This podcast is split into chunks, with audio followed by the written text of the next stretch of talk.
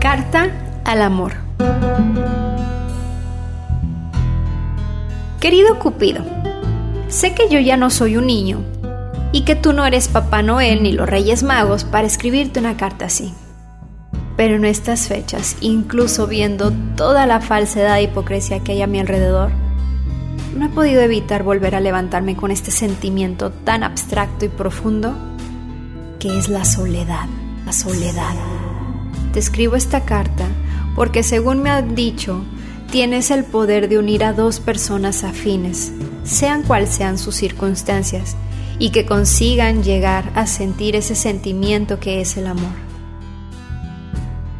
Hay tanta gente que no se atreve a amar por miedo, por desconfianza o que por cosas de la vida no son capaces de encontrarlo por sus propios medios como yo. Te escribo esta carta para que me ayudes a encontrar a esa persona.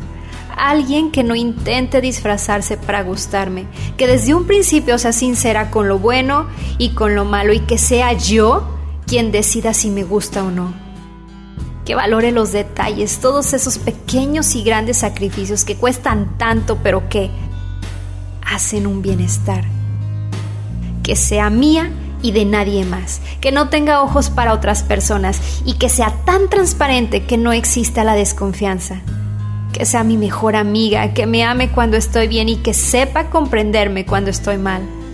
Que no dude que la amo aunque no lo diga tan a menudo como quisiera. ¿Te has dado cuenta, Cupido, que en toda la carta no he mencionado en ningún momento lo que podría querer la otra persona?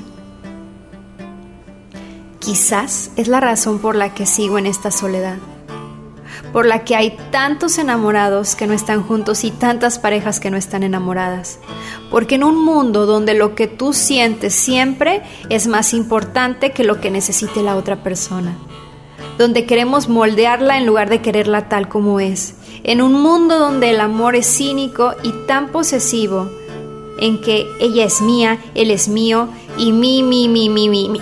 Y no sé.